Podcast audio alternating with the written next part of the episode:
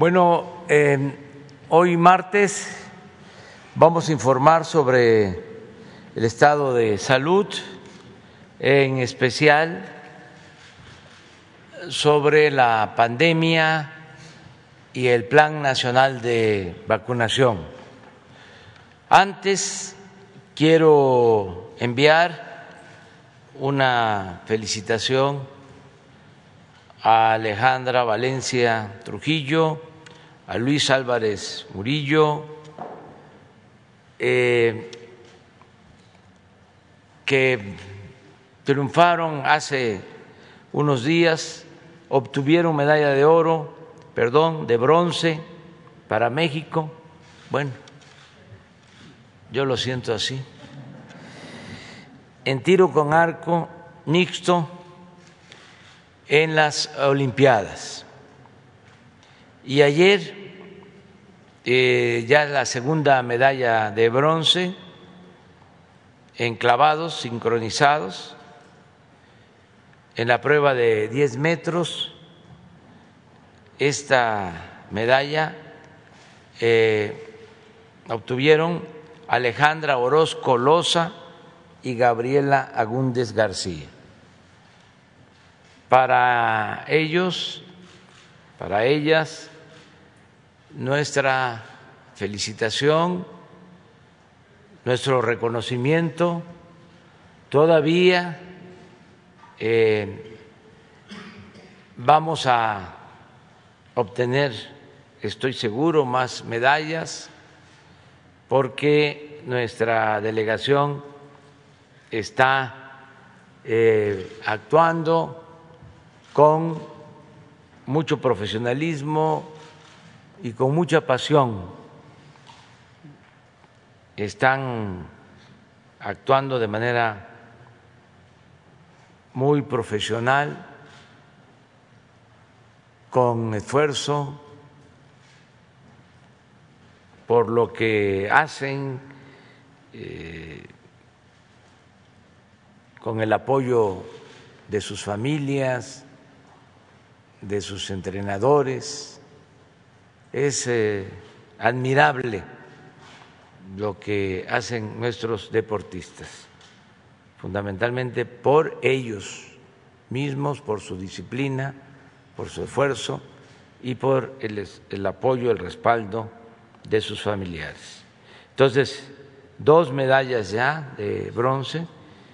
Ayer se nos fue estuvo a punto de lograrse otra más en bronce en softball. Eh, estuvieron muy bien las eh, softbolistas eh, que enfrentaron a la selección de Canadá. hicieron muy buen papel, también les mandamos un abrazo y hay que seguir adelante. Ahora sí, vamos a informar sobre la salud.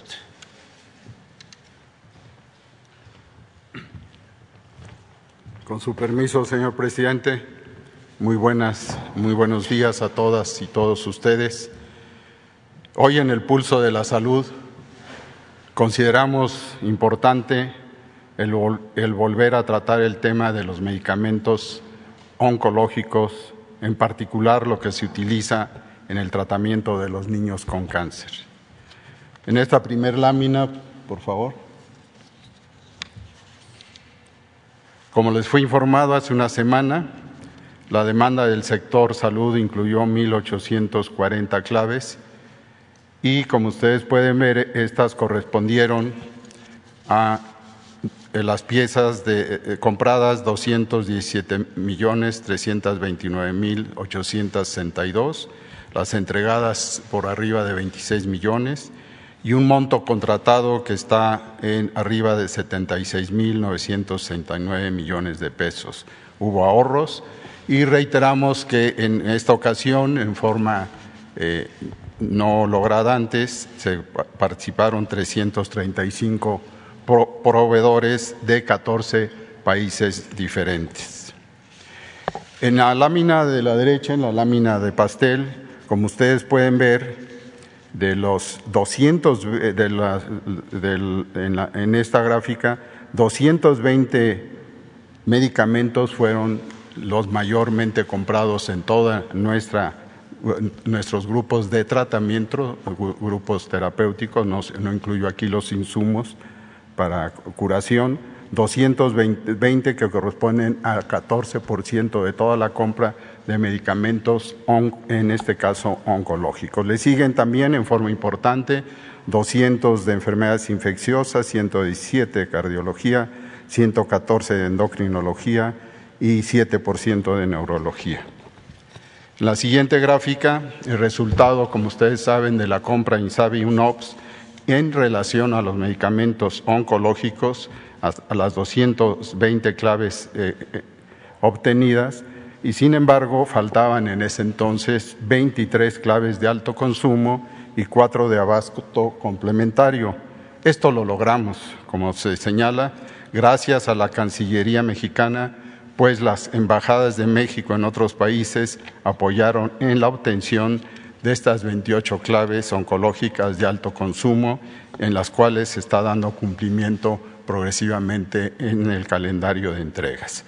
Como ustedes pueden ver, hay mucha gente interesada y conocedora del tema, no solo médicos, sino los padres de los niños, en particular de los niños que tienen cáncer. Y aquí están del lado izquierdo los más frecuentes, los que estuvieron también en desabasto internacional, ciclofosamida y, las vicinas, tanto el epirubicina como la hidarubicina, el metotrexato, que se utiliza también para otras enfermedades, no solo las del cáncer, carboplatino, plaxitaxel y trastuzumab. También están otras de difícil eh, obtención, pero lo logramos gracias a esta coparticipación de diferentes secretarías. Y finalmente, en la siguiente imagen, en este mapa, les presento la ubicación de los almacenes donde están ya el suministro de los medicamentos. Como ustedes pueden ver, del lado izquierdo, las instituciones demandantes la contribución que se logró de piezas por la UNOPS y el INSABI y el total de piezas que en este, en este contexto, repito, son 217 millones 329 mil 862 piezas. Este, en, en los almacenes que aquí están distribuidos en su lugar donde se localizan, en los 32 estados, en el almacén del IMSS, y los institutos nacionales. Esto ubicado en el, en el espacio dado a la Ciudad de México, donde están todos los, los institutos nacionales, la mayoría de ellos, e inclusive el almacén del ISTE. En este contexto, eh, termino señalándoles, recordando que, como ya se, ya se señaló, concluye el proceso en la farmacia, no concluye el proceso en la farmacia, puesto que todavía de la farmacia a las manos de los pacientes está supervisado de manera meticulosa y se está cumpliendo con eso en tiempo sin desabasto de aquí al próximo año. Muchas gracias.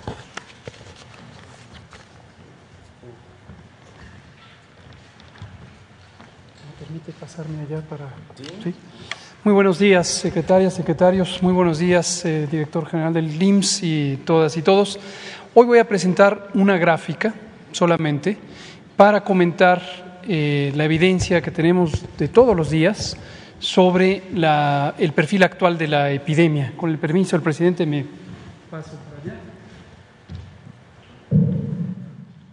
La idea es la misma que hemos estado comentando en las últimas 13 semanas, tres semanas, y eh, que ya anticipábamos con el cambio de perfil demográfico y epidemiológico consecuencia de la vacunación. Pero vemos que todavía en la narrativa pública sigue eh, ausente esta idea relativamente básica de que, aunque ciertamente tenemos un tercer repunte, una tercera ola en este momento en México y que inició en la primera semana de junio, en otras naciones van en la cuarta o la quinta ola, hay varias naciones europeas, por ejemplo, que en este momento están con intensidades epidémicas semejantes. Estados Unidos mismo está en su eh, cuarta ola epidémica más o menos eh, al mismo ritmo que México, aunque con un poco mayor de intensidad de transmisión.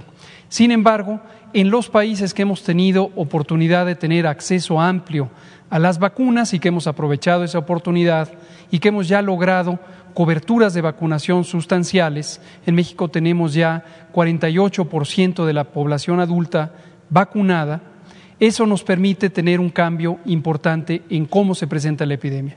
¿Cuál es el cambio fundamental? Aun cuando se presentan nuevos casos y aun cuando hay propagación del virus en el territorio, hay contagios, pero la probabilidad de que las personas enfermas terminen graves o terminen necesitando hospitalización o aún peor, que fallezcan, se ha reducido muy sustancialmente. Veamos qué tan sustancialmente. Si lo vemos en términos poblacionales, esta es nuestra curva epidémica con máximos en julio, última semana de julio, y la primera semana de enero de 2021. Y este es el momento actual, actualizado hasta la semana 28, vivimos en la semana 30. Si comparamos lo que tuvimos aquí con lo que tenemos en este momento en casos estimados, esto es todos los casos donde 90% son casos leves, pero son todos los casos, vemos que con respecto a julio de 2020 llegamos, ahorita tenemos 37% más, más casos. Esta es primera ola, esta es segunda ola. Si lo comparamos con el punto máximo de enero de 2021, tenemos una reducción de 34%. Esto, desde luego, cambia día con día en la medida en que esto es el seguimiento eh, en tiempo real de la epidemia. Casos. Veamos ahora mortalidad. Son defunciones asociadas con COVID. Es la gráfica que corresponde a las mismas fechas, es toda la epidemia desde que empezó en febrero de 2020. El punto máximo está también eh, cercano a la eh, última semana de julio, con un desplazamiento de dos semanas, que es el tiempo aproximado entre enfermar y perder la vida para las personas que tuvieron enfermedad muy grave. Si lo comparamos con el momento actual, vemos una reducción de 77%. La mortalidad en este momento en México asociada con COVID es 77% menor que lo que tuvimos en la primera ola. Si lo comparamos con respecto a la segunda ola, que tuvo máximos a mitad de enero de 2021, es una reducción de 87%. Hoy la mortalidad en México asociada con COVID es 87% menos que el punto máximo que tuvimos en ese momento. ¿Cuál es la razón? Principalmente es la vacuna. La vacuna o las vacunas contra COVID ya redujeron la mortalidad en personas de mayor riesgo, que son las personas de mayor edad. Empezamos vacunando a las personas más añosas y ahorita ya abrimos la vacunación en varias entidades federativas desde los 18 años en adelante. Pero las personas de mayor riesgo ya fueron vacunadas hace varios meses. Y aquí se refleja por la letalidad. La letalidad es un índice epidemiológico que refleja la probabilidad de morir como consecuencia de una causa específica. En esta eh, situación, desde luego, es COVID. La probabilidad de que una persona enferma de COVID muera de COVID. Cuando tuvimos el punto máximo de la primera ola, la probabilidad era de 22% para las personas que padecen COVID. Ojo, no quiere decir que 22% de las mexicanas y mexicanos fallecieron, por supuesto. Quien tenía COVID, 22% probabilidad de morir. En la segunda ola, la probabilidad de morir por COVID en personas que tenían COVID era la mitad, 11%. En este momento es menos del 2%. Esto es lo que está ocurriendo con la epidemia. Continuamos vacunando. Ayer pusimos más de 972 mil vacunas. Es muy probable que hoy lleguemos nuevamente a más del millón y en forma acumulativa tenemos ya 48% de la población vacunada. El mensaje es vacúnese, aun cuando usted sea una persona joven, se beneficia de tener vacuna. Si usted tiene más edad y no se ha vacunado, vacúnese, por favor. Esto es todo, presidente.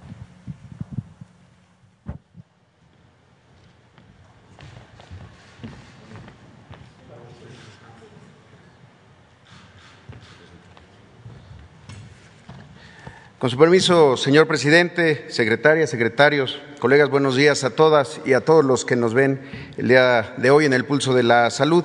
Si pueden poner la primera. En Chiapas no se quieren vacunar, eh, pueblos que se niegan a vacunarse, Chiapas le dice no a la vacuna contra COVID-19. Cuando alguien preguntaba por qué Chiapas es el último estado en la vacunación contra COVID, la respuesta fácil era generalmente esta, que los de Chiapas simplemente no se quieren vacunar. Sin embargo, en los últimos 17 días, a partir de que el presidente Andrés Manuel López Obrador instruyó un plan de refuerzo de la vacunación en Chiapas, hemos demostrado que eso no era del todo cierto, que la gente en Chiapas sí se quiere vacunar, pero que había que hacer las cosas de acuerdo a la realidad del Estado. La siguiente. Desde el inicio de la vacunación, en febrero de este año y hasta el 8 de julio, en Chiapas se habían vacunado 643 mil personas, es decir, el 17.7% de la población mayor de 18 años. En 17 días, con este plan de refuerzo, llegamos ya a 1.085.814 personas vacunadas con al menos una dosis, es decir, un porcentaje del 29.9%. De estos, 56.83% son la población adulta mayor de 60 años. Eh, la siguiente. En un resumen, eh, del 9 al 26 de julio, que es el periodo de este plan de refuerzo de vacunación, se han recibido en Chiapas, 650 mil dosis de vacunas entre Cancino, AstraZeneca, Sinovac y Pfizer. Se han aplicado un total acumulado en este periodo de 428 mil dosis. En promedio, todos los días, el promedio diario es de 23.700 dosis aplicadas y el día que más vacunas se han aplicado fue el 16 de julio, un viernes, con 48.503 vacunas aplicadas en un solo día. Eh, la siguiente, pues alguien puede preguntar cómo se hizo esto. Primero, descentralizamos la vacunación. Además de los centros de vacunación que están en las cabeceras municipales de centros urbanos, Tuxtla, Tapachula, San Cristóbal, eh, Comitán también, y ahí se sigue la vacunación de los mayores de 30 años, se realizó un importante esfuerzo para identificar y ampliar las sedes de vacunación, sobre todo en localidades remotas y de difícil acceso. Se trata de localidades que están a veces a 10 kilómetros de una carretera pavimentada o que no cuentan con transporte público o con tiempos de traslado que llegan a ser mayores a dos horas hasta la cabecera municipal. Y ahí es donde estamos yendo a vacunar de 18 años en adelante. Básicamente había que ir más lejos para estar más cerca de la gente. La siguiente. Durante esta semana abriremos 110 sedes de vacunación en Chiapas. 75 de estas sedes son en este tipo de localidades donde se vacuna de 18 en adelante y las otras 35 son en zonas urbanas donde se vacuna de 30 años en adelante. Estas sedes pueden ser consultadas en la página vacunacionchiapas.gov.mx. Si la vacuna es la mejor herramienta que tenemos para acabar con la pandemia, pues el trabajo en equipo ha sido la mejor estrategia. Con el nuevo coordinador de la Brigada Correcaminos, el doctor Enrique Ureña, se establecieron espacios de colaboración y eh, suma de esfuerzos de todas las otras instituciones. Obviamente el gobierno del Estado de Chiapas, la coordinación estatal de programas de bienestar, eh, el personal obviamente del Seguro Social, del IMSS, Bienestar también, que es muy grande en términos territoriales en el Estado, el ISTE, el ISTECH, eh, la Secretaría de Salud y desde luego la Sedena, la Marina y la Guardia Nacional. Y también involucramos activamente en la promoción y en la aplicación de la vacuna a autoridades tradicionales, municipales, ejidales y desde luego también a otros actores sociales, culturales, eh, políticos que tienen peso en la entidad y que han ayudado mucho a hacer este trabajo previo para que cuando se llega la vacuna eh, está eh, lista la gente para vacunarse en, en ese gran acuerdo.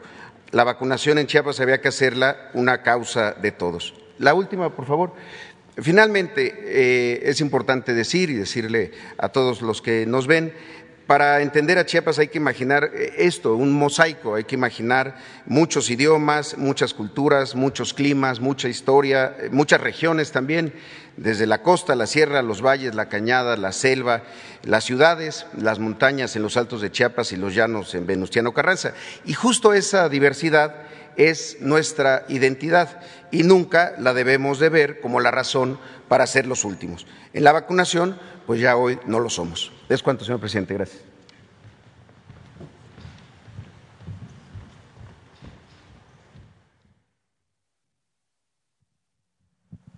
Buenos días. Con su permiso, señor presidente, estamos presentando los avances en el reforzamiento, los avances en el plan de vacunación Frontera Norte. Eh, también presentaremos el a dónde vamos, en dónde estamos en Puebla. En primer lugar, decir que de acuerdo a la instrucción de usted, ya avanzamos totalmente en los municipios de Baja California, de Sonora, de Chihuahua, municipios fronterizos, de Nuevo León, de Coahuila. Totalmente terminado hasta donde está la parte verde del mapa, concluidos 35 de los 45 municipios fronterizos y en proceso estamos en 10. A la fecha se han vacunado un total de 2 millones 40 mil 395 personas de 18 años en adelante en esta zona fronteriza del norte del país. Adelante. Eh, ya cerramos. Aquí están los totales del cierre de los ocho municipios de Coahuila y uno en Nuevo León, totalmente concluidos. Y adelante, aquí se aplicó la vacuna Pfizer y seguimos en Tamaulipas. Estamos haciendo una invitación atenta para que vayan en Tamaulipas a los centros de vacunación, Tamaulipas, zona fronteriza. Estamos en Nuevo Laredo, en Reynosa y en Matamoros. Para el día eh, es de 8 a 18 horas a partir del día de hoy, martes 27 de julio. Estamos iniciando la operación de estos 16 centros, incluyendo algunas, eh, algunos sitios de maquiladoras, también estamos ahí. Entonces, haciendo la atenta invitación para que en Tamaulipas, a partir del día jueves 29 de julio, se suman Río Bravo y Valle Hermoso y el último eh, día viernes 30 de julio completemos la apertura de seis centros más en los municipios de Camargo, de Guerrero, de Gustavo Díaz Ordaz, de Ciudad Mier y Ciudad Miguel Alemán. Con esto podríamos nosotros decir que vamos a estar martes, miércoles, jueves, viernes y sábado, cinco días en los municipios fronterizos de Tamaulipas. Y con ello vamos a concluir, señor presidente, de acuerdo a su instrucción, toda la frontera norte. Entonces, atenta invitación para que acudan en Tamaulipas, en esta zona tan importante, de manera que podamos cubrir al 100% la vacunación y puedan entonces empezar eh, con más esperanza para abrir la frontera. Adelante. Aquí también tenemos el reforzamiento de acuerdo a su instrucción, que estamos trabajando con la Guardia Nacional en el estado de Puebla. Por favor. A partir de hoy se vacunarán 12 municipios conurbados con las primeras dosis de 30 a 39 años y mujeres embarazadas, así como la segunda dosis al grupo de 40 años en adelante en Amozoc, en Atlisco, en Cuautlalcingo, adelante. Y estaremos el martes al jueves y el viernes 30 de julio también de 8 a 14 horas en Coronango, en Huejotzingo, en Izúcar de Matamoros, en Ocoyucan, en San Andrés Cholula, adelante, en San Martín Texmelucan, en San Pedro Cholula, en Santa Isabel Cholula y en San Gregorio Atzompa. Adelante. solamente reiterar la invitación en que acudan a vacunarse porque eso significa la vacuna estar a salvo. Muchas gracias.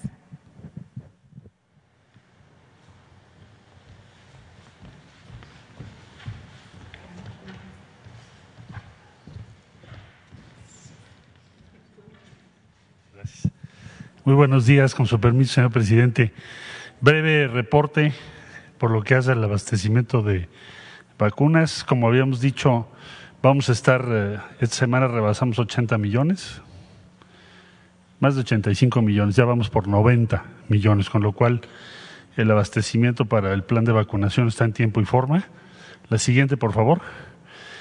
Eh, vamos a seguir una ruta para desarrollar en América Latina así nos lo instruyó el señor presidente, eh, ampliar las capacidades eh, en América Latina. Es una iniciativa para producción y envasado de vacunas y ahora vamos a seguir una ruta para eso. La siguiente, por favor. Eh, se presentó por parte de la CEPAL esta hoja de ruta. Vamos a tener desarrollo de tecnología, estamos enlazando todos los centros que en América Latina tienen esta posibilidad, desarrollo de producto, manufactura, compras, entrega y acceso universal. Esta es la meta para 2022 siguiendo la presentación que hizo Alicia Bárcena del CEPAL, que fue un muy buen trabajo, aprobado el día sábado. La siguiente, por favor. Y por último, eh, estamos, seguimos el esfuerzo para ampliar el portafolio mexicano eh, de acuerdo a las disposiciones de COFEPRIS y la Secretaría de Salud. Todos estos estudios que están aquí están ahora en análisis de COFEPRIS para iniciar fase 3 en México. Entonces tenemos Valvax, esta es RM mensajero, esta es otra similar. y novio que es muy interesante porque es una eh, vacuna que se va a basar en DNA, es otra tecnología. Sanofi de, de, Francia, que tienen un desarrollo de proteína muy interesante. Y Sinopharm, que ya está autorizada por OMS y está en el paquete de, de COVAX. Eh, Moderna, por último, que ya la había yo mencionado y que también ya está, esperamos que se presente ya su dossier el día de hoy o mañana. Eh, de considerarse así por la Secretaría de Salud, algunas de esas vacunas que sean autorizadas convertirían a México en uno de los países con un portafolio más amplio de vacunas en todo el mundo. Y también comentarles que estamos trabajando para traernos la vacuna italiana a México. Fue la subsecretaria Marta Algado esta semana al laboratorio. Eh, muy interesante porque tiene resultados muy buenos en sus primeras etapas. Muchas gracias. Eso sería todo, señor presidente.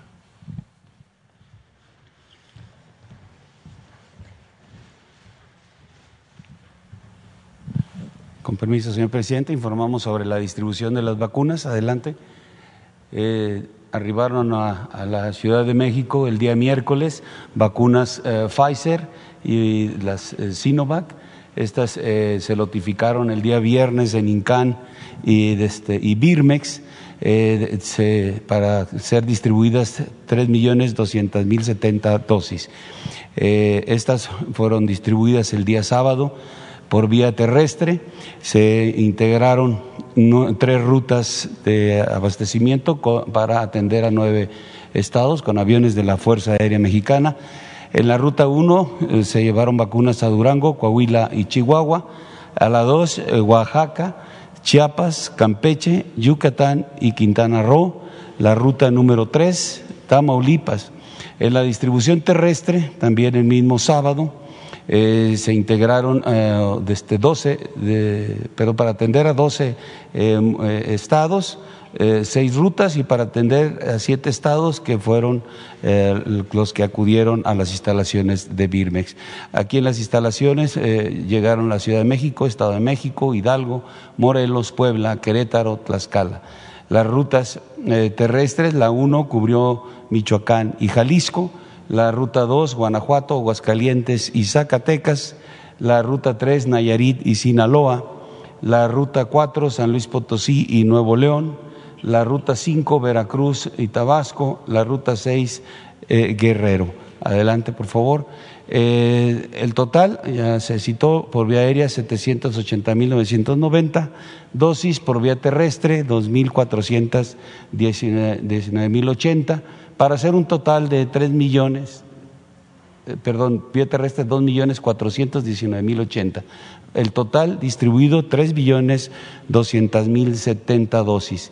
Se atendieron 28 entidades federativas, se eh, materializaron 23 rutas terrestres para hacer llegar las vacunas a los diferentes centros, se les dieron 32 escoltas de seguridad a esas eh, rutas en movimientos aéreos, tres eh, rutas materializadas, se emplearon diez operaciones aéreas con casi un poquito más de 15 horas de vuelo de las aeronaves de la Fuerza Aérea. El efectivo empleado, eh, considerando eh, Armada, Ejército y Fuerza Aérea y Guardia Nacional, son 972 hombres con 96 vehículos y tres aeronaves. Es todo, señor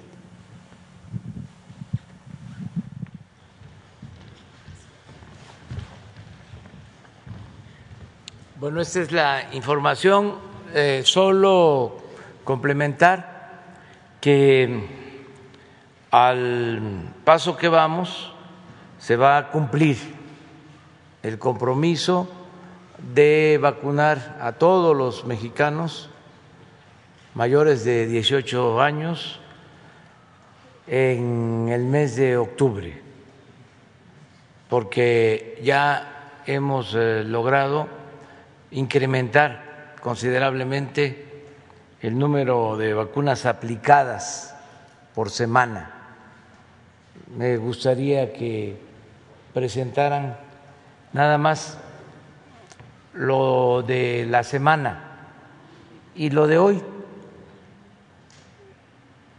Tenemos una cuenta, nos faltan para finales de octubre creo que 98 días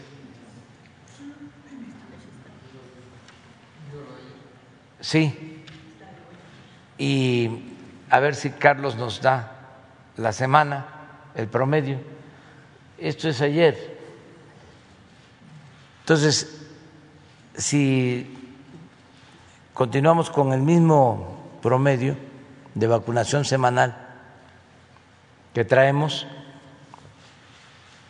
podríamos sin mayor problema cumplir con el compromiso de vacunar a todos, aún con una primera dosis, aún este, de esa forma para finales de octubre. Tenemos además abasto suficiente de vacunas.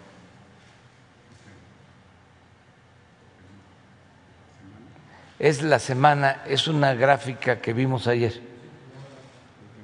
de Carlos, en promedio. Entonces, si proyectamos lo de la semana con los 98 días que nos faltan, salimos adelante. Y ya se están eh, reforzando las brigadas de vacunación sobre todo ya se tomó la decisión de vacunar eh, al 100%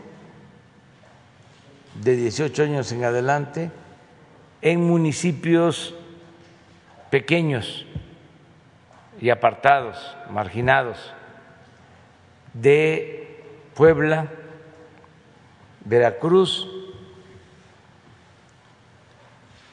Oaxaca, Guerrero y Chiapas. En el caso de Chiapas está a cargo Zoe Robledo. El caso de Puebla, terminando la vacunación en los municipios que faltan de Tamaulipas, en la frontera, que ya comienza hoy la vacunación, eh, el equipo de seguridad pública, encabezado por Rosa Isela Rodríguez, se hace cargo de Puebla, que ya están este, en los preparativos. Eh, Guerrero, va a ser reforzado por la Secretaría de Marina de Oaxaca y Veracruz. Ya está eh, siendo eh, reforzado, apoyado eh, todo el trabajo de vacunación, toda la campaña de vacunación por la Secretaría de la Defensa Nacional. Entonces, esto nos importa mucho porque de eso depende el que salvemos vidas, como lo explicó el doctor Hugo López Gatel. Ahora sí que bendita vacuna que se tuvo en relativamente poco tiempo y es lo que nos ha permitido enfrentar esta pandemia evitando mayores desgracias. Esto es lo de la semana eh, pasada. Miren, un día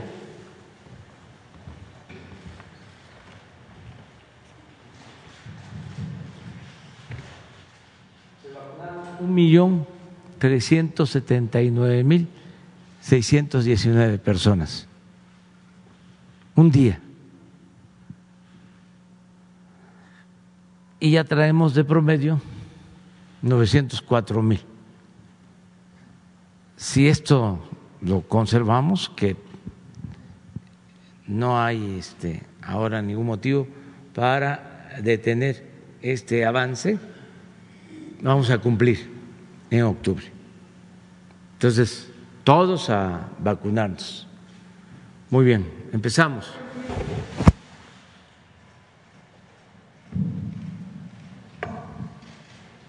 Hola, presidente. buenos días, eh, secretaria, secretarios. Marco Fragoso del diario 24 Horas.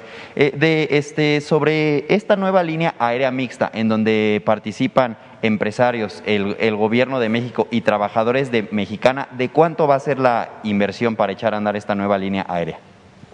Todavía no tenemos este, información más este, detallada, pero sí se está haciendo un trabajo de conciliación, de asociación entre trabajadores de Mexicana, empresarios, inversionistas y, desde luego, la Secretaría de Comunicaciones y Transportes y la Secretaría de Gobernación. Pero cuando tengamos más información para no generar falsas expectativas, sino que ya tengamos más avance, se va a informar. Eh, eso es lo que puedo yo decirles y me comprometo a eso. Y sobre el litigio que, que mantienen las organizaciones de sindicatos de trabajadores de, Mexicana en las propiedades, eh, los jubilados nos comentaron que buscan colocar estas propiedades para esta nueva aerolínea. Eh, ¿Cómo solucionaría el gobierno de México esta, esta situación? Pues todo se está viendo ¿no? de manera integral y sí me gustaría que más adelante que ya tengamos más elementos, podamos informar bien, que esté aquí la secretaria de Gobernación y el secretario de Comunicaciones, Jorge Arganes, y que ellos informen, pero que le demos más tiempo, porque se está buscando un acuerdo, eh, es un proceso de conciliación entre las partes. Ya ven cómo dejaron todo enmarañado, no solo quebraron la empresa y dejaron sin protección a los trabajadores de Mexicana, sino este, con conflictos con eh, procesos judiciales, todo enmarañado, complicado. Y ahora se está haciendo todo un esfuerzo para ver cómo se logra un acuerdo para que Mexicana vuelva a, volar. Y ya por último, si me lo, si me lo permite, ¿qué, ¿qué, acciones va a tomar su, su, gobierno para combatir la pornografía infantil? Pues según datos de organizaciones, durante la pandemia aumentó 157%. Pues está este, combatiendo, hay eh, constantemente un seguimiento de la Secretaría de Seguridad y de Protección Ciudadana, la misma Guardia Nacional está llevando a cabo seguimiento sobre publicaciones en redes sociales y se está eh, denunciando constantemente sobre todo lo que tú planteas de pornografía infantil.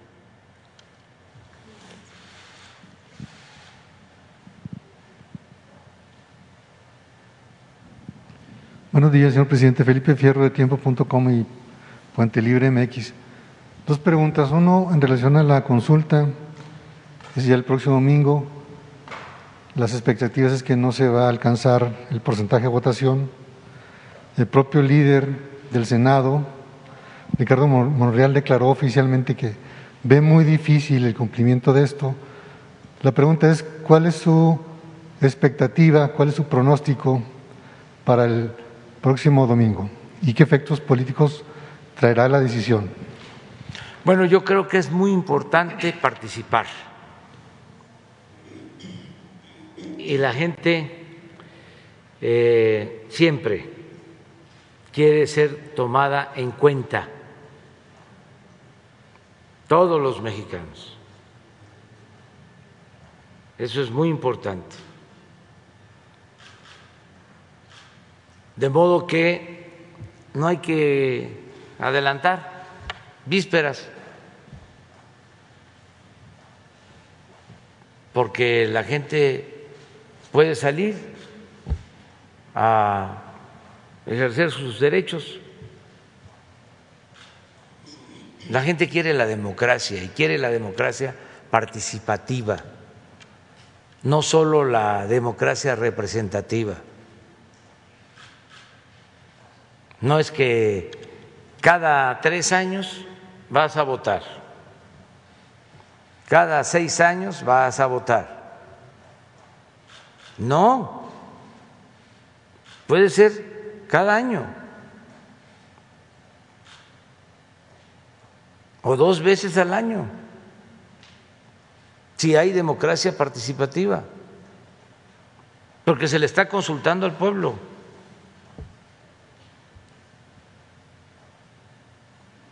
Imagínense un presidente electo por seis años y a los tres ya se sabe que es una calamidad, que no sirve y que está dañando al país, que está dañando al pueblo.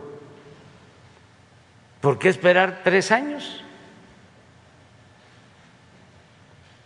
para que siga agravándose la situación?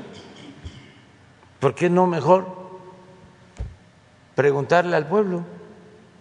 Si el pueblo es el que pone, el pueblo tiene también el derecho a quitar. El pueblo pone, el pueblo quita. ¿Y cuál es su pronóstico? De que va a haber participación. Y llamo a que participe este, la gente, que salgan a participar, a ejercer sus derechos. ¿Y a qué se verá que la mayoría de la gente, de acuerdo con las encuestas, están totalmente de acuerdo en que se juzgue a los expresidentes? Eso no, no se discutiría, pero sin embargo parece que no hay motivación suficiente para ir a la urna y manifestarlo. Pero confiemos en la gente, hay que tenerle fe al pueblo hay que tenerle confianza al pueblo y que libremente se decida y no tenerle miedo al pueblo.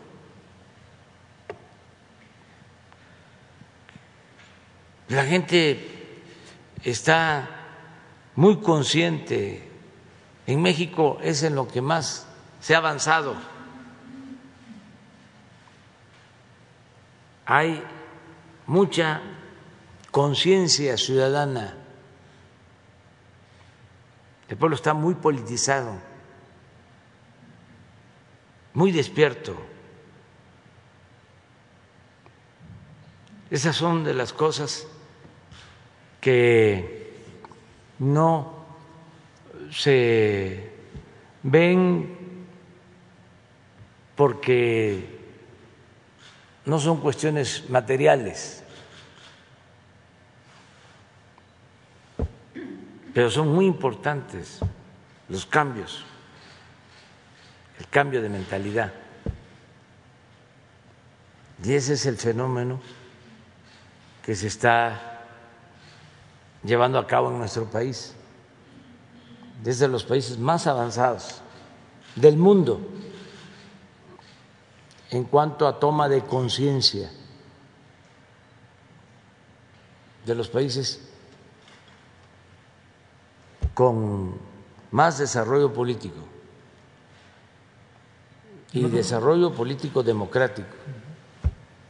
En otro tema, señor presidente, el gobierno ha hecho un gran esfuerzo por cubrir la vacunación en la frontera norte, inclusive dentro de un programa extraordinario. Sin embargo, no se ha abierto la frontera. Aquí hay una, una pregunta. Algunos argumentan que como hay vacunados con vacunas no autorizadas por Estados Unidos, y este fenómeno también pasa en Europa, entonces esto es un problema de coordinación o de presión política. La pregunta es, ¿cuál es la situación actual en la apertura de la frontera? Porque ya se pospuso hasta agosto. ¿Cuál es la situación real? ¿Por qué no se abre la frontera por parte del gobierno de Estados Unidos? Y la otra pregunta también relacionada con esto, ¿qué va a pasar con los viajeros a Estados Unidos? Y conste que la frontera mexicana es la frontera más cruzada en el mundo. Y los que van a Europa, en cuyos países no están de acuerdo con algunas vacunas. Usted ya manifestó su posición en contra de esa decisión unilateral de no reconocer vacunas que ya cumplieron el procedimiento autorizado desde el punto de vista de los gobiernos. Entonces, ¿qué va a pasar? Primero, ¿cuándo se va a abrir la frontera? Y si no hay presión política, obstrucción política por parte de Estados Unidos, ¿y qué va a pasar con los mexicanos que se vacunaron con una vacuna no autorizada tanto en Estados Unidos como en Europa? Bueno, eh, vamos a pedirle a Marcelo Ebrat que nos informe. Bueno, yo doy mi punto de vista. Este, hay muy buenas relaciones con el gobierno de Estados Unidos y es una relación de cooperación y eh, nos necesitamos mutuamente.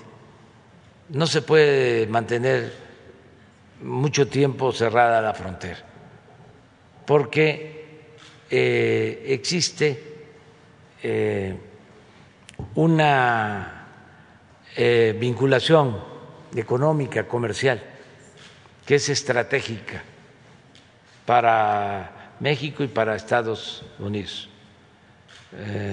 son cadenas productivas. Entonces, no se puede este, mantener cerrada la frontera. lo mismo en el caso del comercio está demostrado que el mantener cerrada la frontera más tiempo va a continuar afectando centros comerciales en la frontera, sobre todo en eh, California y en Texas, eh, que están siendo afectados. De modo que eh, yo estoy seguro que se va a abrir por completo la frontera. Son muy buenas las relaciones, se está trabajando en ese sentido. Acerca de el tipo de vacunas, aunque nosotros estamos aplicando en la frontera eh, la vacuna Johnson y Pfizer, que no tiene eh, ninguna limitación, de todas formas, para los que se hayan eh, aplicado otras vacunas, también nosotros vamos a hacer gestiones en Estados Unidos para que no tengamos ningún problema. Y creo que vamos a ser escuchados, porque como tú lo mencionas, son vacunas que fueron analizadas y están demostrando su efectividad. Yo me vacuné con AstraZeneca. Y claro que puedo ir, nada más que ahora no este, es el momento, es el tiempo por mi agenda. Este, tengo que estar aquí. Además, yo siempre he dicho que la mejor política exterior es la interior y me quedo cuidando siempre la, la casa y este y trabajando aquí, pero si me invitaran, pues este yo estoy seguro que no tendría ningún problema. Voy a dar un dato. Este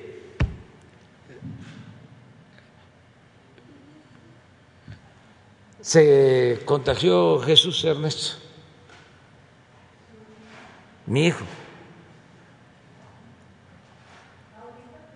hace poco y estuvimos conviviendo porque no se sabía, porque a los adolescentes no les pega fuerte.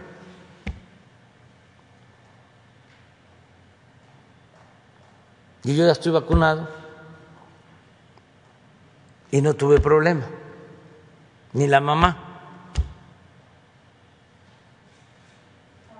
Y los dos nos vacunamos con AstraZeneca. Entonces, esa es una prueba.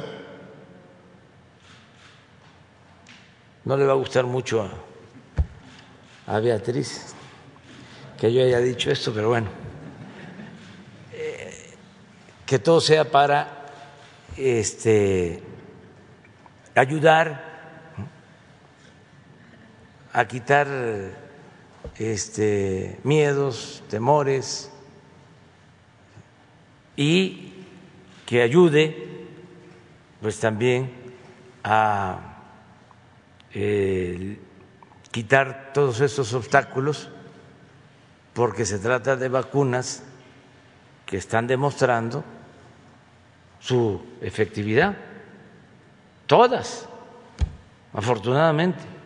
Pronto vamos a eh, presentar aquí, a lo mejor el próximo martes, un análisis que ya están haciendo los técnicos, los médicos, los científicos de México,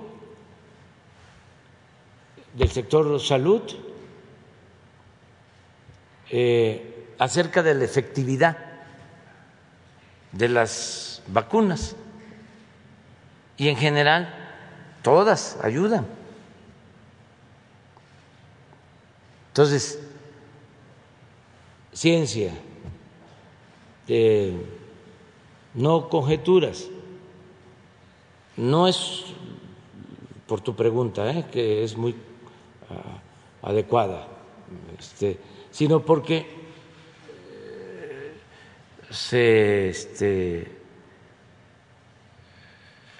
inventan cosas y luego también mm, eh, entran en, juego asuntos políticos cuando se trata de cuestiones de salud que deberían de, ponerse por delante, ¿no? Y la política a un lado. Pero bueno, eso es lo que puedo contestarte.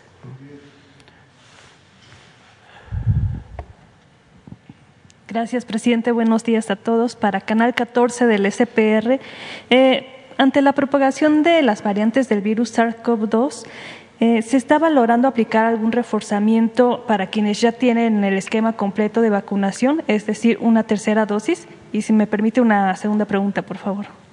No se está contemplando todavía lo de la tercera dosis. No se descarta, pero no está este, en eh, el horizonte, todavía eh, no definimos sobre eso. Los encargados de todo el plan de vacunación, pues están dedicados a que se cumpla con la meta de vacunar lo más pronto posible a todos los mexicanos mayores de 18 años. Gracias.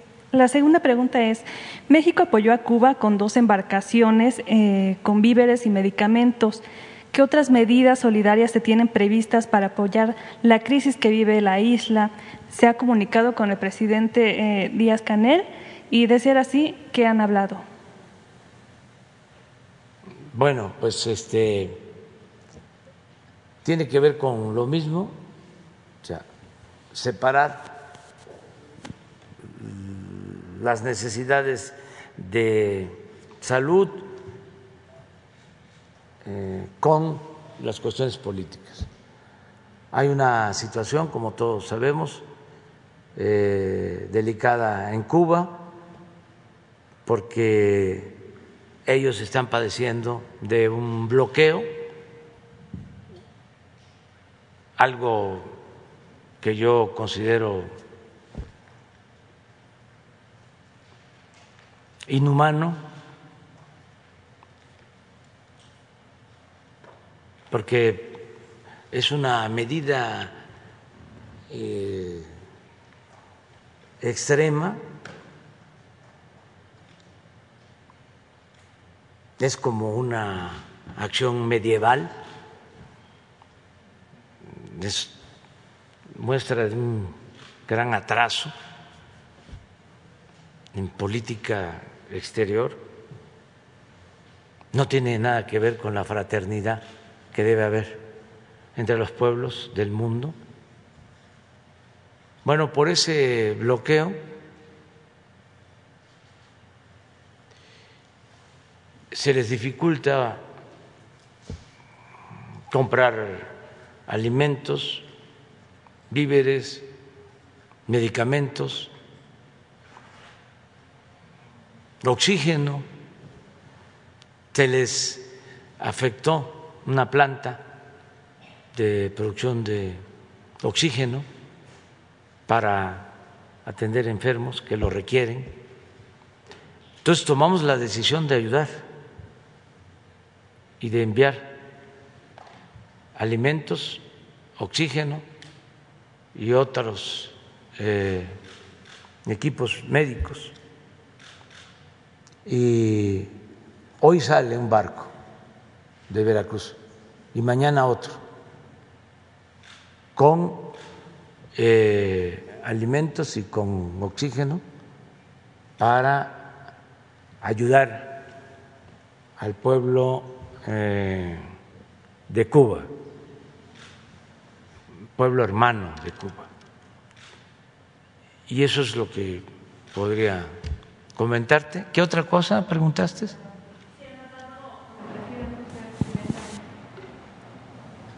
Sí, hay comunicación y mm, recibí una carta de él explicándome la situación.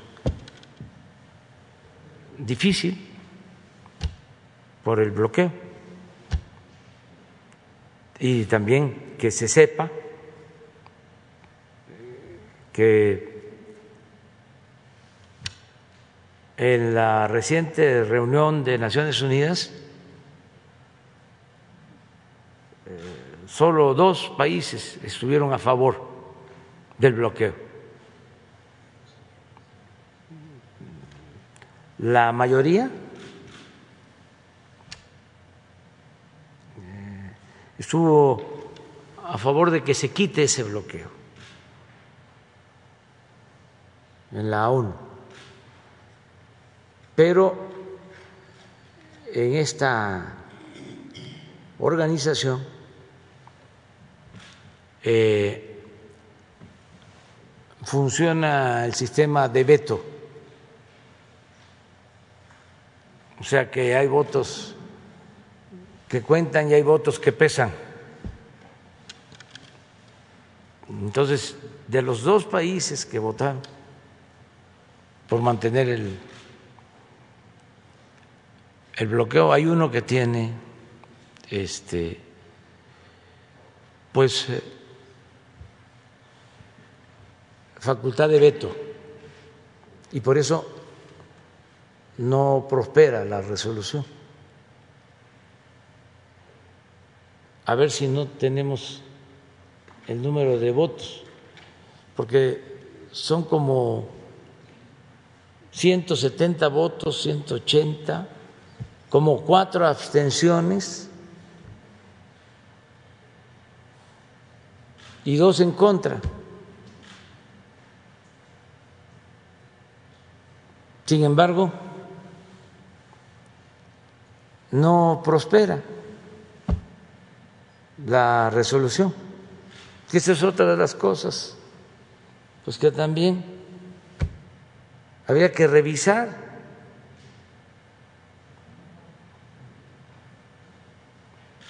Y no hacer nada por la fuerza, sino como decía el presidente Juárez, todo por la razón y el derecho. Yo estoy seguro que el gobierno de Estados Unidos va a dar una respuesta positiva, porque no es conveniente una política de este tipo. Podemos tener diferencias, pero no se puede condenar a un pueblo a el hambre, a la enfermedad. ¿Cómo es posible que eh, no se consigue el oxígeno porque eh, si un barco de una nacionalidad va a llevar oxígeno, este, es castigado, ya no puede entrar a Estados Unidos. Si se tratara, aceptando sin conceder, como dicen los abogados, de que llevan armas, pues a lo mejor, ¿no? Aunque pues cada país es independiente, es autónomo, pero eso sí podría cuestionarse. Pero alimentos, medicamentos, ¿Por qué ese bloqueo? Aquí está.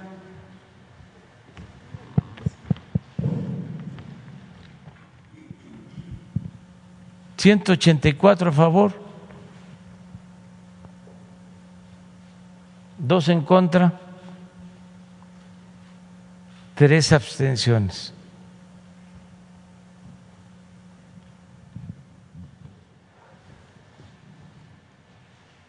Nosotros tenemos muy buenas relaciones con el gobierno de Estados Unidos y vamos a cuidar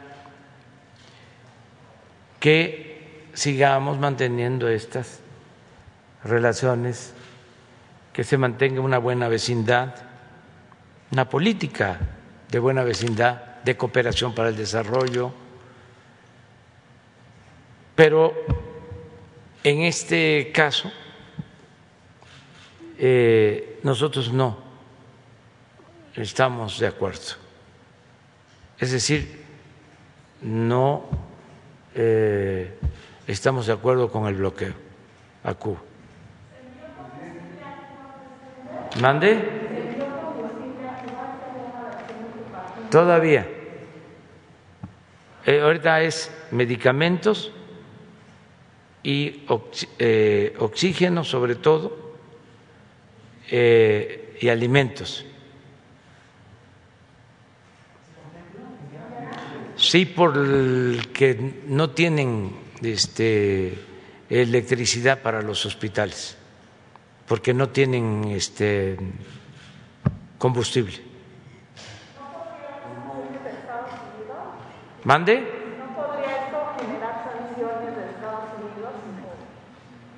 ¿No podría nosotros somos un país independiente, libre, soberano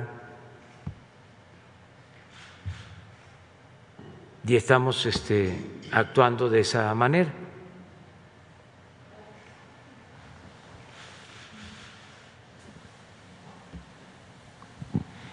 Buenos días, presidente. Buenos días a todos. Shaila Rosagel, corresponsal de Grupo Gili, El Imparcial de Sonora, La Crónica de Mexicali y Frontera de Tijuana. Presidente, nada más eh, preguntarle, ya se fue el canciller Marcelo Ebrard, me hubiera gustado que, estuviera, pero eh, nada más, si, no le ha comentado en esta semana eh, si ha habido alguna respuesta sobre de Estados Unidos sobre lo de revisar las actividades no esenciales y esenciales. Ya le había preguntado esto antes, pero a ver si hubo algún avance. Pues ese, lo de la pregunta del compañero, estamos eh, buscando que se abra la frontera, a todos nos conviene, o mejor dicho, a los dos gobiernos, a los dos pueblos nos conviene. Eh, ya estamos vacunando, tenemos el mismo nivel eh, de vacunación que se tiene en California, eh, lo mismo eh, eh, se tiene en Baja California y en toda la frontera. Este, tenemos condiciones similares de vacunación, ya se han logrado. Y en esta semana terminamos con Tamaulipas, eh, con Pfizer. Primera dosis, también lo aclaro.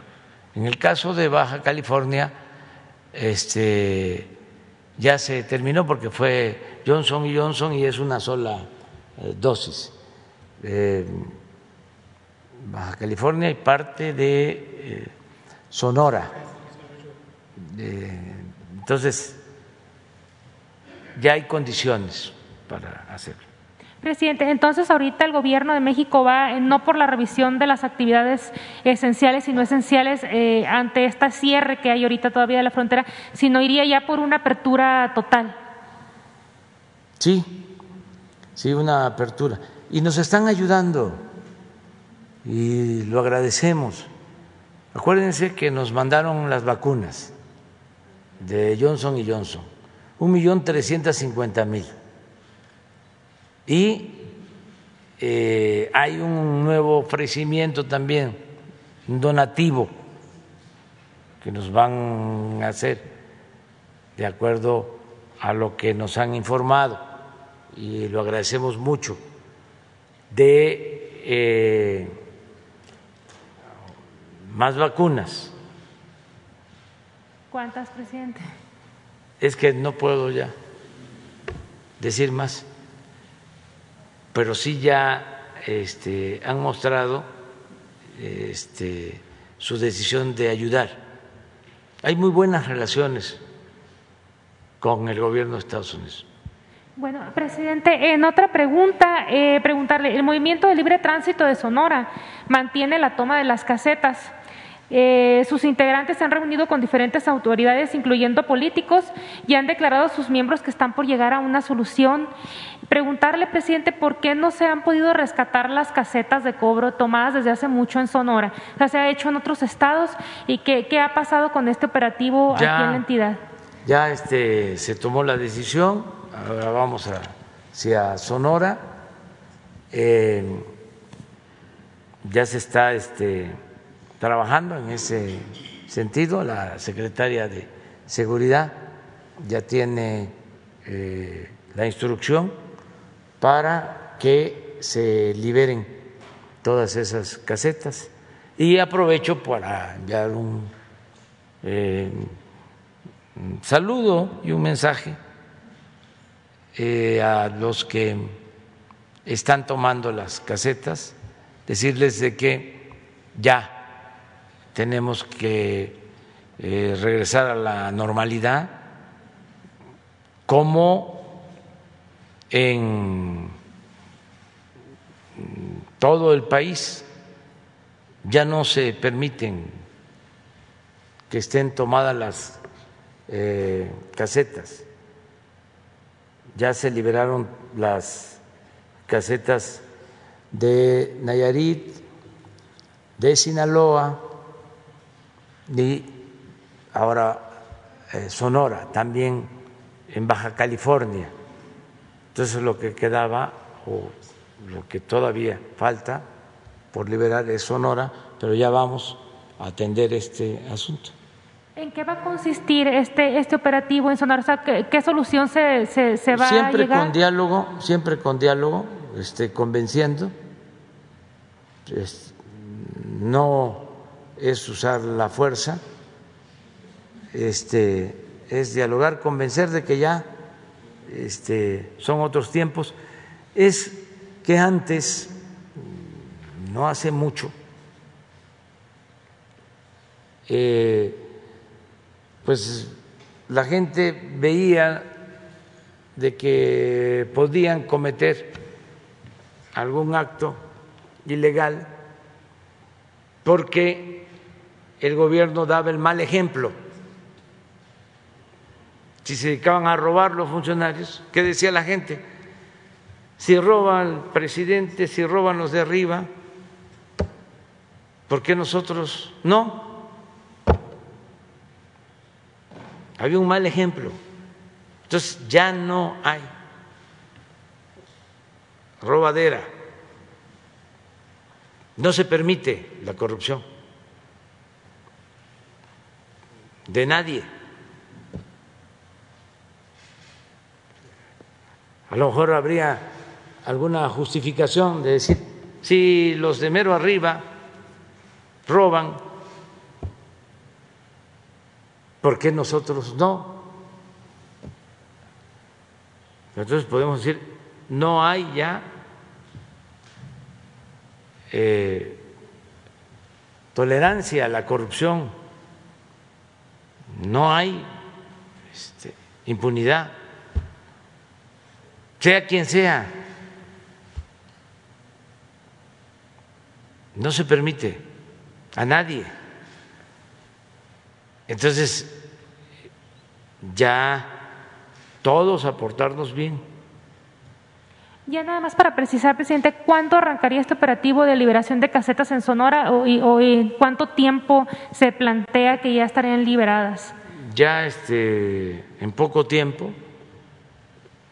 vamos a, a informar para que este, se conozca más a, a detalle sobre esto. Pronto.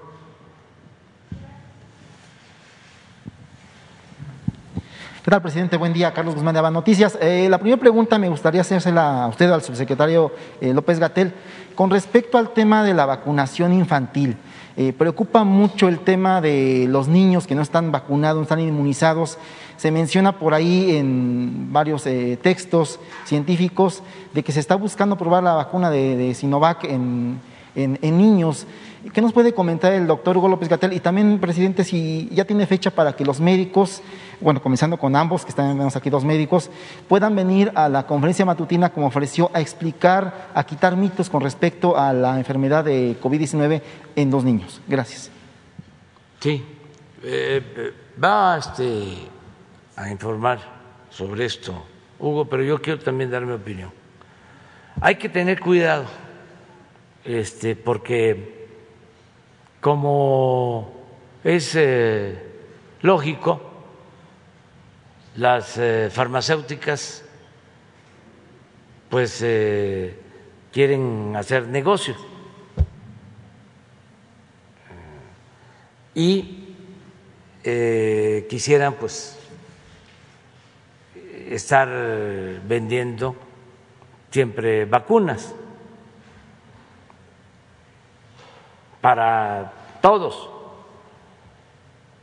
Pero tenemos que priorizar, tenemos que saber si se requieren, no se requieren, o sea, este, no eh, estar sometidos, sujetos, subordinados a que este, las farmacéuticas sean las que nos digan falta una tercera dosis, falta una cuarta dosis, falta este, que se vacunen los niños.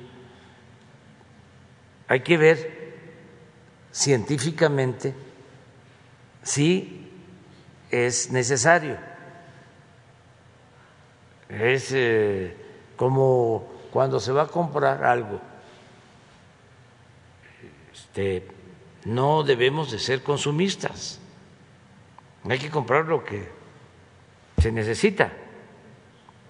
No llegar al supermercado, la tienda de autoservicio y este, comprar por comprar. ¿no? no al desperdicio, no a lo superfluo, primero lo básico, primero lo necesario, no al consumismo. Entonces, dicho esto, si se requiere, entonces se adquiere, pero si no, porque se nos va a convertir en una ola mundial de demanda, porque muy bien podrían, como se trata de mucho dinero, espantarnos diciendo que qué barbaridad, los niños sin vacuna este, están en estado de indefensión y hay que vacunarlos y hay que comprarles las vacunas. No vamos a ser rehenes de eso.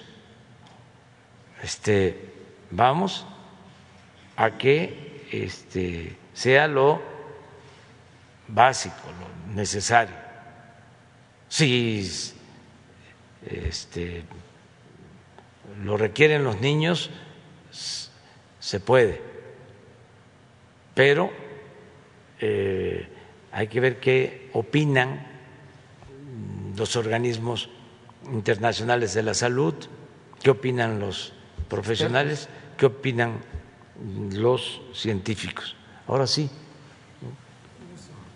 ¿qué opinan los científicos? Con gusto, señor presidente. Carlos, muchas gracias por la pregunta. Eh, tal como lo acaba de comentar el, señor presidente, hay una poderosa eh, podríamos decir, eh, campaña de opinión inducida por las compañías farmacéuticas. Si uno explora la prensa, no solamente nacional, sino internacional, y rastrea una recomendación, eh, como pueden ser estas, lo que puede ver es que hay una importante carencia de información científica que apoye una recomendación de esta naturaleza y en contraste hay declaraciones de, sobre todo, los gerentes generales de las compañías farmacéuticas productoras de vacunas que ya lo dan por un hecho. Hay tres temas, de hecho brevemente me extiendo a, ampliar esta respuesta a tres temas que están hoy en la opinión pública, en la prensa nacional, en la prensa internacional. Vacunación a menores de edad, terceras dosis o dosis de refuerzo, que ustedes mismos lo preguntaban hace un rato, y las variantes. Y los tres temas, desde hace al menos un mes y medio, aparecen consistentemente en la opinión pública, en la prensa, como si fueran verdades científicas, como si fuera evidencia científica que amparara la necesidad de vacunar menores de edad, de poner dosis de refuerzo o de eh, tener una especial atención a las variantes. Al momento, respecto a la vacunación en menores de edad, no existe evidencia científica que sugiera que es algo imprescindible, algo necesario en el contexto actual de la epidemia, aún en países que tenemos alta cobertura de vacunación y alto acceso a las vacunas. ¿Cuáles son las razones? Las hemos comentado en otras ocasiones, con mucho gusto lo volvemos a comentar. Las vacunas contra COVID tienen como contribución principal reducir el riesgo de enfermedad, sobre todo enfermedad grave y reducir el riesgo de muerte. Lo acabamos de ver con los datos que presenté pero no tienen claramente una eh, efectividad en reducir la transmisión.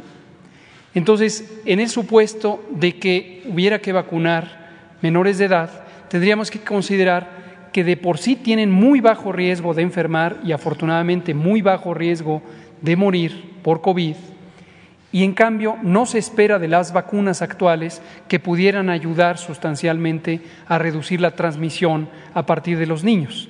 Esto lo comento aquí en México también porque parte de la opinión que se ha mostrado resistente a abrir las escuelas aprovecha esta narrativa, este discurso, diciendo que hay que vacunar a los niños antes de que vuelvan a las escuelas. Insisto, la evidencia científica no muestra que en este momento sea imprescindible o necesario para que estén protegidos. Respecto a vacunas de refuerzo, segundas o terceras dosis en la mayoría de las vacunas, que son de dos dosis, lo mismo. No hay evidencia científica que indique que se requiere una dosis de refuerzo. Los Centros de Control de Enfermedades y la Agencia de Fármacos y Alimentos de Estados Unidos, FDA por sus siglas en inglés, acaban de emitir un comunicado conjunto diciendo exactamente eso, que a pesar de que hay una importante eh, intención en la narrativa pública de que se ponga la dosis de refuerzo, no hay evidencia científica al respecto.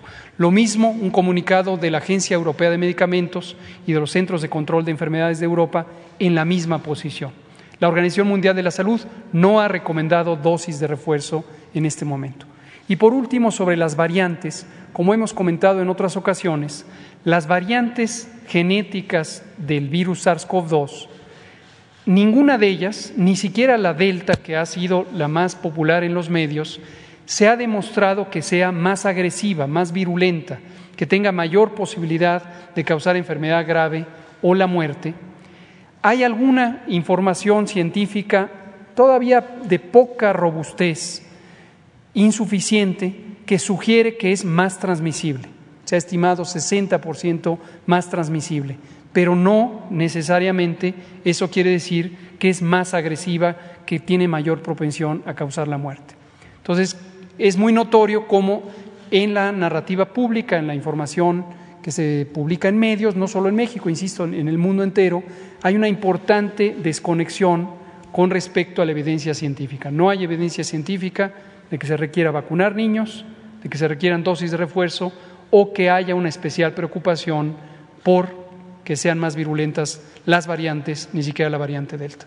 Rápidamente, ¿regresan las vespertinas o ya no? Pues de momento no, de momento estamos eh, aquí con la oportunidad de tener la participación en el pulso de la salud y consideramos que el monitoreo de la epidemia lo podemos transmitir por múltiples eh, vías. Eh, algunos medios, hoy precisamente en un periódico de circulación nacional, se dice que restringimos la información no es el caso, es exactamente los mismos informes técnicos.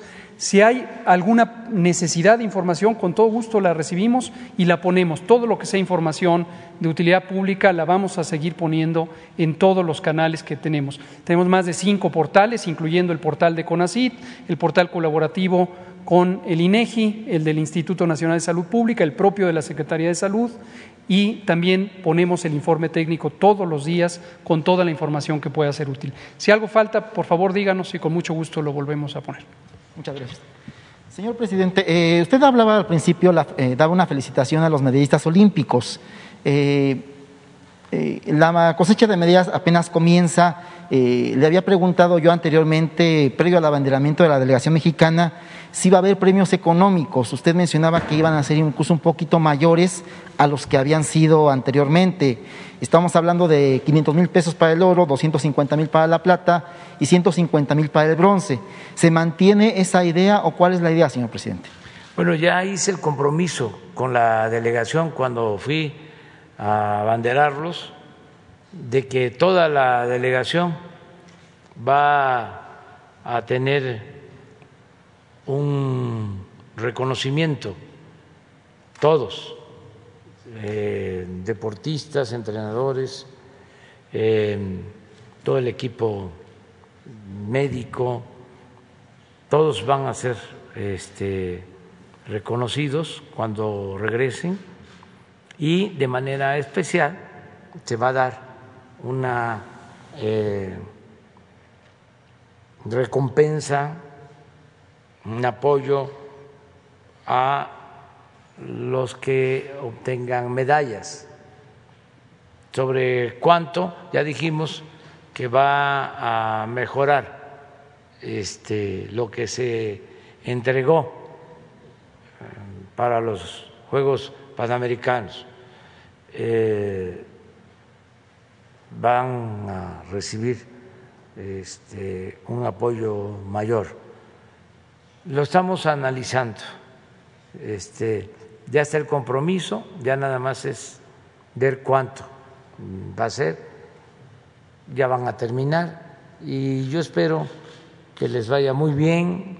Eh, la verdad es ejemplar lo que están haciendo, no solo los deportistas de México, sino del mundo, porque este, se enfrentó esta pandemia y aún así están eh, rompiendo récords este, y en una circunstancia muy especial. ¿no?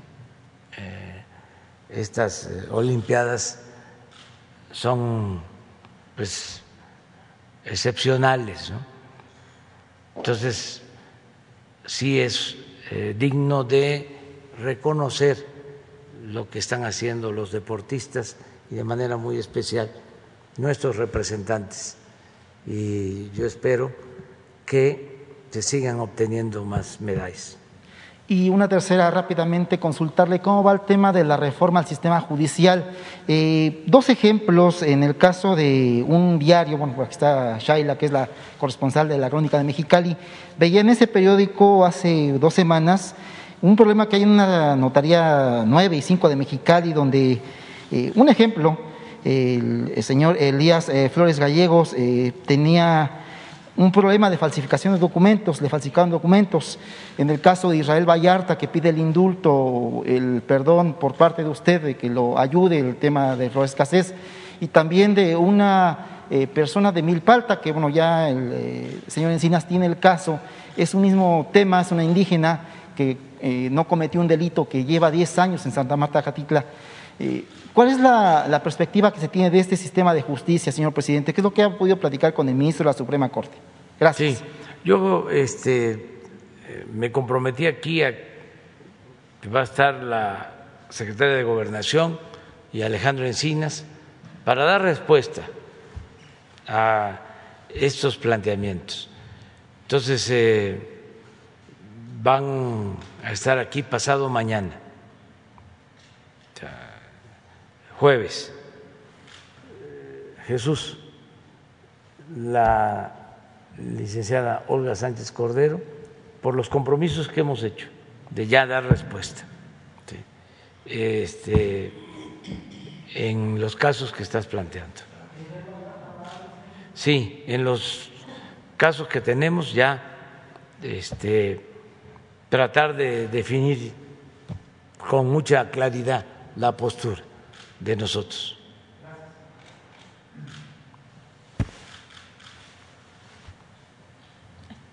Gracias. Gracias. Buenos días, Liliana Noble de Pulso Saludable. Eh, quisiera saber, eh, no, no sé bien si entendí y con este nuevo alineamiento que nos enviaron del semáforo epidemiológico, entonces quisiera saber si ahora lo que se está tomando en cuenta es justamente la letalidad y están dejando de lado el R0 y basándose en esto es que están definiendo este nuevo semáforo? Esa sería una primera pregunta, señor presidente. Yo creo que eh, Hugo puede contestar. Con gusto, presidente. Liliana Noble, de Pulso Saludable, muchas gracias por la pregunta. Eh, para referencia general, para ir más amplio que solo este elemento, el semáforo de riesgo COVID es un instrumento técnico que nos ha permitido evaluar la intensidad epidémica aquí uso la expresión intensidad en términos generales, son cuatro dimensiones de la epidemia que son de especial interés. La velocidad a la que van ocurriendo nuevos casos, la velocidad a la que se propaga la enfermedad, y estos son justamente los indicadores que se hace referencia, el RT. Tenemos también qué tan dañina es la epidemia, qué tanto causa la probabilidad de hospitalizarse o de morir y tenemos también la respuesta del sistema de salud, su capacidad de responder ante el reto, y esto es la ocupación hospitalaria. Son diez indicadores, los diez indicadores reflejan estas cuatro dimensiones. En el cambio reciente, que hoy precisamente se está publicando en Diario Oficial, la disposición que indica que el nuevo lineamiento está disponible en el portal coronavirus.gov.mx y se quita ya la disposición que estaba originalmente de junio del año pasado. El cambio consiste principalmente en reconocer con los indicadores técnicos y la escala de medición lo que acabamos de comentar y que comentamos ya en varias semanas. Tenemos una epidemia que aunque ocurre a una velocidad característica de este virus, daña menos, produce menos casos graves, menos personas que se necesitan hospitalizar, por lo tanto se ocupan menos los hospitales por COVID y muy afortunadamente mueren menos las personas, que es la letalidad, que ya mostramos que se redujo desde 22% hasta 1.9%. Pero el cambio es integral y el cambio lo que refleja es la eh, actualización de la situación epidemiológica, del cambio demográfico y nos permite darle un peso más importante al efecto relevante de la epidemia y no tener un impacto eh, de los números de la calificación COVID en aspectos que no son tan trascendentes como la ocurrencia de casos leves. Y eso permite además balancear de manera más equilibrada la recuperación económica y social con el cuidado de la salud que seguirá siendo la prioridad. Gracias. Gracias. Y en una segunda pregunta, señor presidente, ¿qué pasa con el tema de los medicamentos? Ya nos presentaban la semana pasada y en esta semana el doctor Alcocer eh, el abasto que ahora ya es una realidad, pero siguen habiendo manifestaciones al respecto. Y el, sábado pasado hubo una manifestación importante de padres de familias, no solamente de los eh, pacientes oncológicos, sino ya se sumaron de otras enfermedades. Y recordará usted, señor presidente, que le comentaba el tema del desabasto de los medicamentos en el sistema de transporte colectivo metro. Ya se están manifestando estos derechohabientes con pancartas en varias líneas del metro, en la 3, en la 5, en la 7. ¿Ahí qué es lo que va a pasar? ¿Cuándo ya habrá una certeza de que estos eh, eh, usuarios o derechohabientes ya tengan sus medicamentos en casa? Gracias. Pues son tres cosas, ¿no? Eh, una que estaba muy mal el abasto de medicamentos. Heredamos un desastre en todo lo relacionado con el abasto de medicamentos. Em, no solo no había medicamentos para este enfermos de cáncer, para niños de cáncer, sino los adulteraban. tenemos casos en donde fallecieron personas por eh, la aplicación de medicamentos adulterados. Entonces, sí, eh, es una necesidad el resolver el problema del, del abasto. Lo segundo, por lo mismo, es que habían muchos intereses, porque se robaban el dinero de los medicamentos.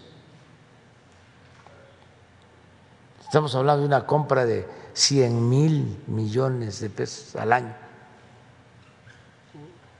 Y no estaban participando ni siquiera farmacéuticas, sino intermediarios que tenían el negocio.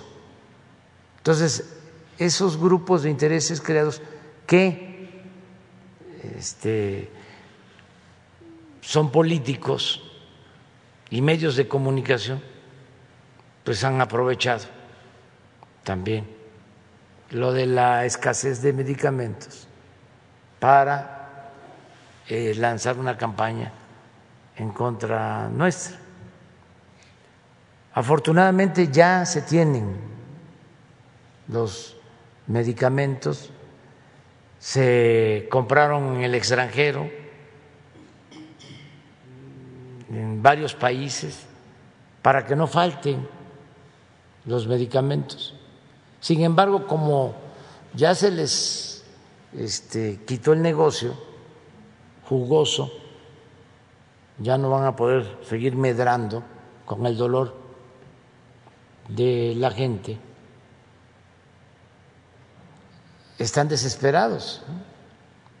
Entonces, eh, por eso siguen las manifestaciones, las protestas y tienen todo el derecho los padres, las madres, a expresarse, a manifestarse, pero desde luego hay una parte que tiene que ver con la politiquería, los partidos, y los representantes de los eh, potentados.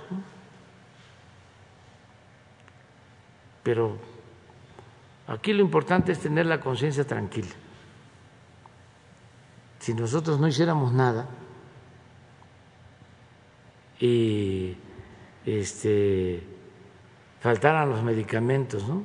y no hiciéramos absolutamente nada, o mantuviésemos el sistema de la simulación de que aquí están tus medicamentos nada más, que este, es agua, o quién sabe qué cosa, qué sustancia, pues entonces sí, pues no se podría dormir tranquilo. Entonces ahí vamos, poco a poco avanzando, y hay libertad ¿eh? para la manifestación de todos los que quieran protestar. Además que ya no se permite robar.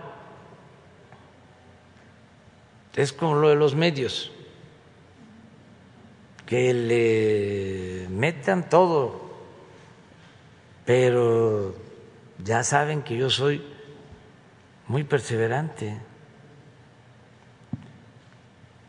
Ayer Guantier publicó el Universal, ya le digo a Juan Francisco Guille Ortiz, pues que no voy a cambiar. Y que también él está en su derecho de seguir este, publicando calumnias en su periódico, que puede seguir eh, con la máxima del AMPA del periodismo de que la calumnia cuando no mancha tizna, pero que no vamos nosotros a darle dinero en publicidad a su periódico,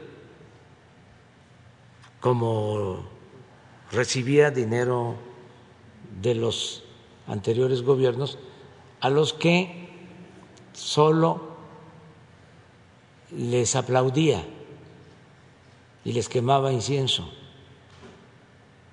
Entonces, lo digo porque ayer en el Universal salió una, una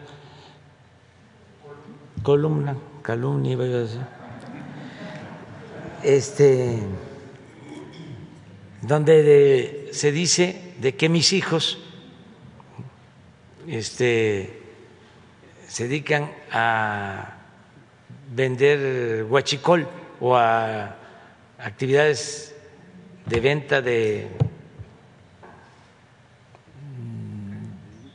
de gasolina o de combustible robado o de contrabando, pues no es cierto.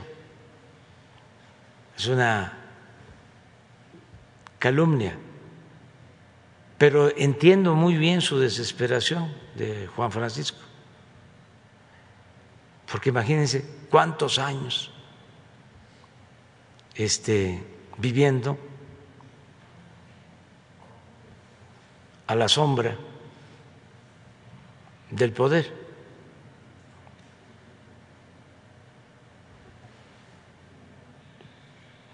Sin embargo, no va a haber ninguna represalia. Este, recuerdo que cuando el presidente Cedillo, yo lo defendí a Juan Francisco, porque lo querían meter a la cárcel.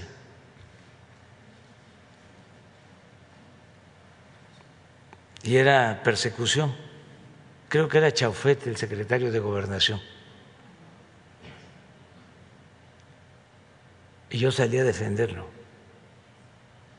Ahora que soy presidente, menos va a haber represalias contra nadie. Nada más que, pues ya no se puede eh, seguir eh, viviendo al amparo del presupuesto. Ya no podemos seguir entregando eh, cientos de millones de pesos en publicidad porque tenemos que atender a la gente que más lo necesita. Entonces por eso le suben el volumen y le suben el volumen. Pues este no hay problema. Gracias, señor presidente. Y finalmente, a esta velocidad en la que están vacunando, ¿tendría ya una fecha, una idea de cuándo se concluiría la vacunación con eh, las dos dosis en el caso de quienes así lo requieran de los de 18 hacia arriba, es decir, toda la población? Gracias. Antes de, del, del invierno, las dos dosis, pero cuando menos una dosis en octubre. Bueno, ya Mañana, mañana es quién es quién en las mentiras. Mañana. Dos, tres. Tú también, cuatro.